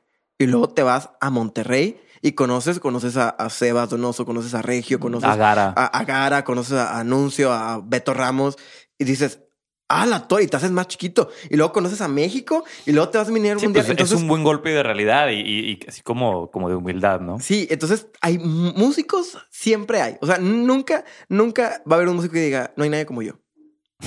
Puede que tengas cosas que dices, dude, o sea, este a lo mejor casi nadie lo hace, pero, pero siempre hay mus- siempre hay músicos. En pun- Ese es, ese es como mi, mi forma de verlo. Ahora, a mí me han dicho mucho, y eso es algo que a mí me encanta, que es que eh, transmito mucho en el escenario. Tú sabes, yo en el escenario no estoy serio, yo canto, yo me río, yo brinco, yo sonrío, yo trato de conectar con todos. O sea, por ejemplo, ayer que estábamos en el jam, le platicaba con, con Sebas, eh, le dije, dude, me conecté muy bien contigo. Le dije, cuando estaba tocando, me dice, sí, cuando estábamos tocando y hacíamos el motivo y luego yo te contestaba y tú me contestabas y luego hacíamos el mismo motivo. Y Eso podría decir que no mucha gente lo hace. Y eso es algo que en mi caso me ha funcionado para quedarme en los proyectos donde estoy. Que muchas veces es como, dude, es que hay algo que, que mucha gente no sabe decir qué. Porque no, no es como, no, no es algo que puedas identificar de que, ah, está sonriendo. Y no, y no es algo musical tampoco. No es algo musical. ajá, ajá. O sea, en parte sí. O sea, es, eso de comunicación y eso, pero pues eso la mayoría de los músicos lo tiene. Pero el, el fluir, el sentir, el conectar. Por ejemplo, de las veces donde más yo he conectado con alguien en, en las bandas es con René. Con Ponce y con René tenemos una, y ellos lo saben, saben que los quiero mucho y que los amo, que son mis hermanos, pero tenemos una actitud muy fuerte, los tres. Entonces, así como chocamos que de repente nos gritamos y nos odiamos, lo que sea, así nos amamos. Somos, somos muy pasionales, yo creo que esa es la palabra, somos muy pasionales. Y en el escenario eso se nota. En el escenario, y- y yo siempre, digo, tú sabes que me grabo con la GoPro, siempre, y se nota mucho la conexión que tenemos. Entonces siento que, que eso es algo para poder volverse indispensable en cuestión de que la gente le gusta tocar contigo por eso. Aparte que seas buen músico y que hagas todo lo que, lo que, lo que haces. Y digo, a lo mejor no es indispensable, pero es ese, ese extra, porque a lo mejor indispensable suena un poquito fuerte, así de que es que siempre te van a invitar por eso. Entonces yo quisiera llamarlo como el, el extra para que la gente te invite. O sea, ese considero que es un extra mío, por ejemplo, en el ensamble de mm, el de Alex Intec. A mí, gente que de repente no conocía llegaba de que, oye, me encantas. Y yo, gracias. O sea, no sabía por qué. Es que la manera en que te Sí, mueves porque y es muy, cantas. muy y- divertido verte tocar, o sea, porque lo transmites. Ajá, y, y hacía mi jal y todo. Y, y realmente, y, ve los videos, en ese ensamble no tocaba nada. Tocaba el pandero, y de repente congas, y de repente un teclado que tenía ahí, y de repente un tom, y de repente la tarola. Pero prácticamente no tocaba nada. Lo que hacía era Pasarla bien. Fluir, fluir en, en, en el show. Entonces, siento que por ahí puede, puede haber un punto de, de, de que tengas ese extra que la gente diga, ok, tengo a Juanito y tengo a Pepe. ¿Por qué? Si los dos tocan igual, los dos son responsables, los dos, sí. ¿Por qué invito a Juanito y no invito a Pepe? Por el extra. Por eso que dan. ¿Entiendes? También yo soy una persona que, que se mete mucho musicalmente. O sea, gracias a los estudios que yo tuve en la superior, yo sé de armonía, yo toco un poquito de teclado, toco guitarra, toco bajo. Entonces, yo soy bastante metiche al momento de, de la música. Claro, primero tienes que calar tu panorama Exacto, sí. O sea, cuando, cuando se puede. cuando se puede. Sí, sí, sí. O sea, por ejemplo, yo eso lo hago mucho con, con René y lo hago con, con Noapino Palo. O sea que al principio, como no los conocía, pues era como que, pues, ver qué onda. Y luego da un comentario de que, oigan, yo creo que esto. Ah, sí, ok. A ver, ¿qué más? Ah, pues va. Ajá. Y pum, pum, pum, mira, esto aquí, aquí, aquí, aquí, aquí, aquí. Entonces, no soy director musical, pero sí de repente me meto como que, mira, esto creo que lo podemos hacer así. Y así como ellos me dicen, yo les digo. O sea, es, es algo, es algo de crecimiento del equipo. No es como que yo agarre las riendas y diga, va a ser así. No, es como que, a ver, yo creo que esto puede ser así. Y alguien más, como que alguien tiene que empezar para que, para que fluya como esa, esa retroalimentación entre Claro, todos. sí. Y, y en René es igual. O sea, en René de repente René me decía, oye, es que yo creo esto. Le decía, a ver, ¿y si hacemos esto? Y de que, ah, ok. No, Y si hacemos aquello, y, fíjate que. Y vas viendo lo que funciona. Exacto. Y, y gracias a eso yo pude descubrir que me gustó mucho la parte de productor, de cómo quiero que suenen las cosas, como, como conozco un poquito de todo, de los instrumentos como básicos, es como puedo decir, mira, aquí en el bajo haz esto y aquí haz un poquito para que suene así y cuando yo haga la, la batería, haga esto y yo me imagino la guitarra haciendo esta otra, otra cosa. Entonces, e, ese es el extra que, que haces para poder sobresalir. O sea, dejando a un lado lo buen músico, dejando a un lado lo responsable, sino qué te hace sobresalir de los músicos profesionales. Porque al final de cuentas, un músico profesional es el que es responsable, el que es humilde, el que... O sea, e, ese es ya como el estándar del músico profesional. Entonces, ¿qué te hace sobresalir de eso? Yo creo que ese tipo de cosas son las más importantes para poder sobresalir. Me encanta. Oye, Alan, pues ya para ir cerrando nuestra charla, este. No, yo me, quiero ir. Ya sé. me gustaría que nos compartieras. Eh, se te viene un, un, 2020 muy interesante. Ya sabemos que te vas a ir eh, a Barcelona a estudiar y a hacer contactos, pero tienes ahí un plan para el verano muy interesante. Sí, eh, yo algo que, algo que siempre, siempre digo es que yo no muevo un pie sin saber a dónde voy. O sea, muchas cosas, como ya lo hablamos, son de casualidades y son de oportunidades y de estar listo y todo. Pero también, si yo, se me da la oportunidad de algo, yo sé a dónde voy y a partir de eso me muevo. Porque si no, desde que no, pues voy a caminar y a ver a dónde llego.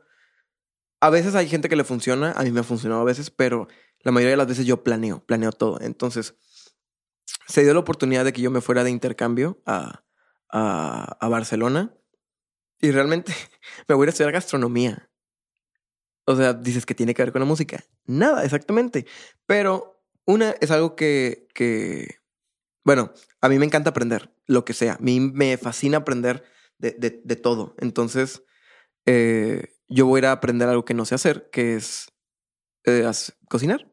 No sé cocinar. Cocino, pues no mal, porque nunca me, me han enseñado, pero, pero es algo que me gustaría aprender. Entonces dije, ok, no me quiero quedar en México, no por cuestiones de, de que, que no me guste el país o algo, necesito como nuevos aires. Y cuando fui a España me gustó mucho realmente la ciudad.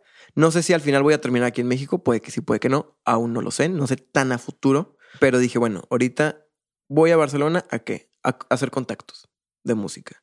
Eh, varios maestros de aquí tienen conocidos allá, entonces por ahí también voy a apoyarme un poquito. Voy a estudiar gastronomía, voy a sacar mi, mi semestre, las materias que tengo que hacer, pero en las noches voy a tratar de tocar allá. Me paguen o no me paguen. Hacer contactos, volviendo a lo mismo.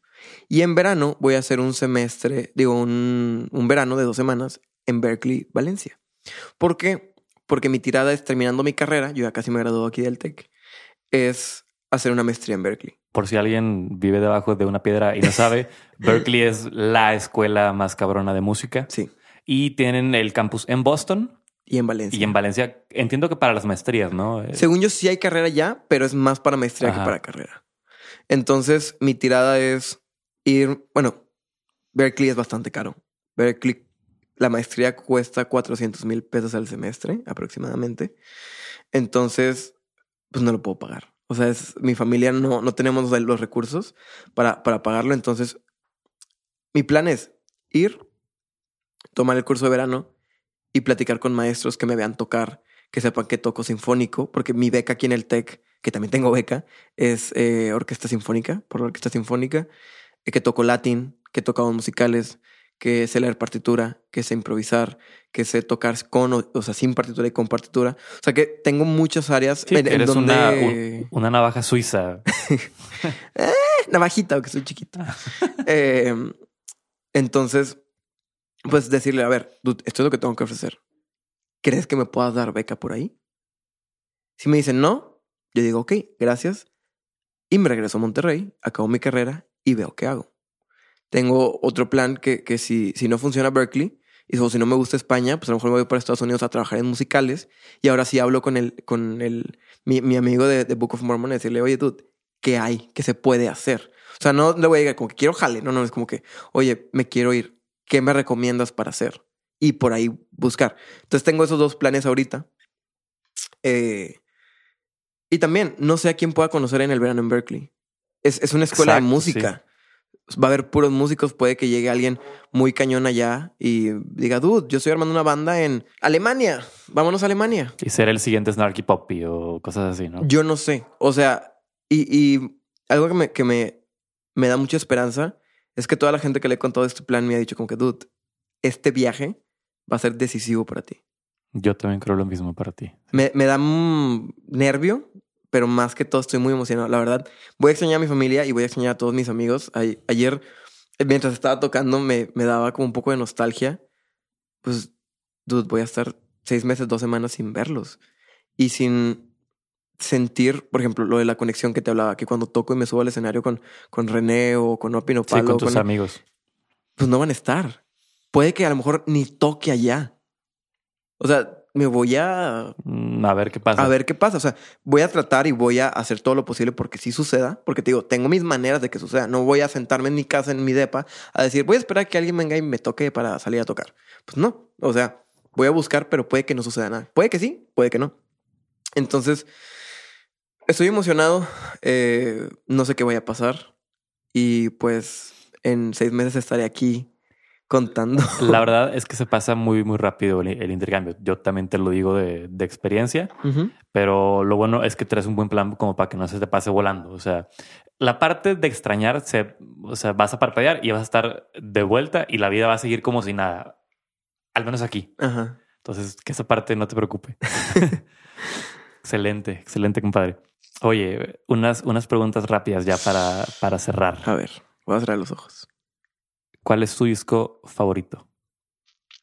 Ay, Dios, está muy cañón. Porque soy una persona muy rara en cuestiones musicales. O sea, casi siempre están como que no, yo nada más escucho jazz y no, yo nada más escucho pop o yo nada más reggaetón. Yo escucho de todo. Como productor musical, creo que no te puedes eh, cerrar. Y en general, como músico, no te puedes cerrar. Puedes tener tus, puedes tener tus preferencias, pero no, no cerrarte a, a un género. Entonces, te voy a decir de varios géneros. Em, O sea, discos que te hayan marcado, ¿no? sí, eh, el de John Mayer. eh, Continuum. ese. A huevo, es discazo. Discazo. Eh, el de en vivo y el, y el de estudio. El de en vivo que se llama Live in Nokia. Where the Light Is. ah, sí. eh, Que es en vivo del Teatro en LA. Nokia. En Los Ángeles. Ese. De Snarky Poppy hay uno. Creo que es el Family Dinner 2. Que este también me encanta. Que tiene una canción que es de mis favoritas de Snarky que se llama Sing to the Moon o algo así. Ese también, eh, de mis favoritas. De salsa, Alexander Abreu Habana de Primera. eh, Vuelta al Mundo. Discaso así cañón. Em, ¿Quién más? Pues te puedo decir artistas también. eh, hay uno que se llama Daddy Dave, Chris Dave and the Drumheads. Él es como tipo backbeat de ese grupo como gospel hacia atrás, como, como descuadradón. Ese, ese dude es el mayor exponente de eso. Pues en español me gustó mucho Matiz. Ok. Me gusta mucho. Ah, sigan a Josué Alanís. Eh, sus canciones son bastante. El APA. Ajá, el APA. Saludos, APA. Eh, son, son algunas son melancólicas, pero son muy buenas rolas. Josué es ahorita el guitarrista de Matiz y el Director musical de, de Marcos Menchaca. Y productor del, del disco de Exacto, Marcos. sí. También Marcos me gusta mucho. De hecho, soy muy fan de las bandas en las que toco. Pues que claro. O sea, lo- los escucho mucho eh, en, en Spotify. Literal de que a veces, no sé, toco un show y a veces no nos vemos en un mes porque no tocamos. Y en ese mes estoy escuchando las canciones, sí, porque me encantan. A ver, entonces, Marcos acaba de sacar su disco ahorita en, en diciembre, su disco cada vez más. Este, La parte triste, la parte feliz. Sí. Son dos. Que, ajá, que está padre porque tiene una parte con como son cinco o seis rolas, ¿no? No me acuerdo, pero sí, por ahí. Puras tristes y luego la segunda mitad del EP puras felices. Entonces, Pero está padre porque si, si andas con alguien, apenas andas viendo qué onda, escuchas la parte feliz y ya. Pones un lado del disco. Ajá, y luego cuando terminas, pues pones la parte triste. Sí, me gustó el concepto. Los, los que traen ahorita eh, nuevo para recomendar. Acaban de sacar su disco en octubre, si mal no recuerdo. Selvas, escúchenlo, es muy buen disco. Trae un concepto muy, muy padre. Eh, y pues, René también acá sacó EP el año pasado. Ajá, sacó, creo que se llama Viaje al Amanecer, se llama, que también trae mis canciones favoritas. Y próximamente va a sacar más canciones. Que eh, mi hermanita está haciendo música muy cañona. La neta me da mucho gusto por ella. Bueno, los NOA van a estar en Pal Norte para que la gente de, de, Monterrey o cerca de Monterrey para que los vayan a ver. Y tienen otras fechas, como quiera, chequenlos en su página, están como NOA Pino Palo, es N-O-A-H, NOA eh, Pino Palo, todo junto. Excelente. Oye, y ya para, para terminar, eh, como queriendo hacer un, un resumen de todo lo, lo, que hemos charlado y de lo que has aprendido en tu carrera musical, uh -huh. tres consejos que le quieras dar a alguien que nos está oyendo y que quiere hacer lo que tú haces. Primero, que sepan a dónde quieren llegar. Yo creo que eso es lo vital, porque si no, si no sabes a dónde quieres llegar, no sabes qué hacer, no sabes qué planear para llegar a ese punto. Eh, que dediques tiempo, que trabajes duro por lo que quieres. Nada te va a llegar fácil, nada es fácil. No creo que haya una persona en el mundo que diga yo cumplí mi sueño haciendo nada. Como que, ay, pues yo estaba sentado y de repente, pues ya fui famoso y fui el mejor baterista del mundo. O fui eh, Jeff Bezos, el, el, de Amazon. O sea, nadie, nadie te va, te va a, a, a contar que fue tan fácil. Todos van a decir que hubo sacrificios, que hubo lágrimas, que hubo risas, pero siempre vale la pena. O sea, quiero, quiero que tengas mentalizado en que siempre todo lo que hagas y todos los sacrificios que hagas van a valer la pena. Eh, otro consejo es que seas muy fiel a tus, a tus convicciones, que nada te corrompa, porque eso se, se siente. O sea, hay personas, no sé si se les pase, que de repente sientes que, que, que, esa persona tiene un algo, ese, otra vez volviendo ese no sé qué, que, que te atrae y que sientes que es una persona muy, muy en paz consigo misma. Según yo, son las personas que, que son más fieles a sus creencias, a sus convicciones. Que no hay cosa en el mundo que los mueva. O sea, que ellos siempre están plantados en lo que creen y, y, y no por estar plantados quiere decir que todas las opiniones demás estén fuera, sino que, que simplemente son ellos mismos. Y un último sería, de todo lo que te digan, analízalo, toma lo bueno, desecha lo malo, si hay algo que cambiar, cámbialo y si no, sigue con tu camino. Ese sería el consejo final.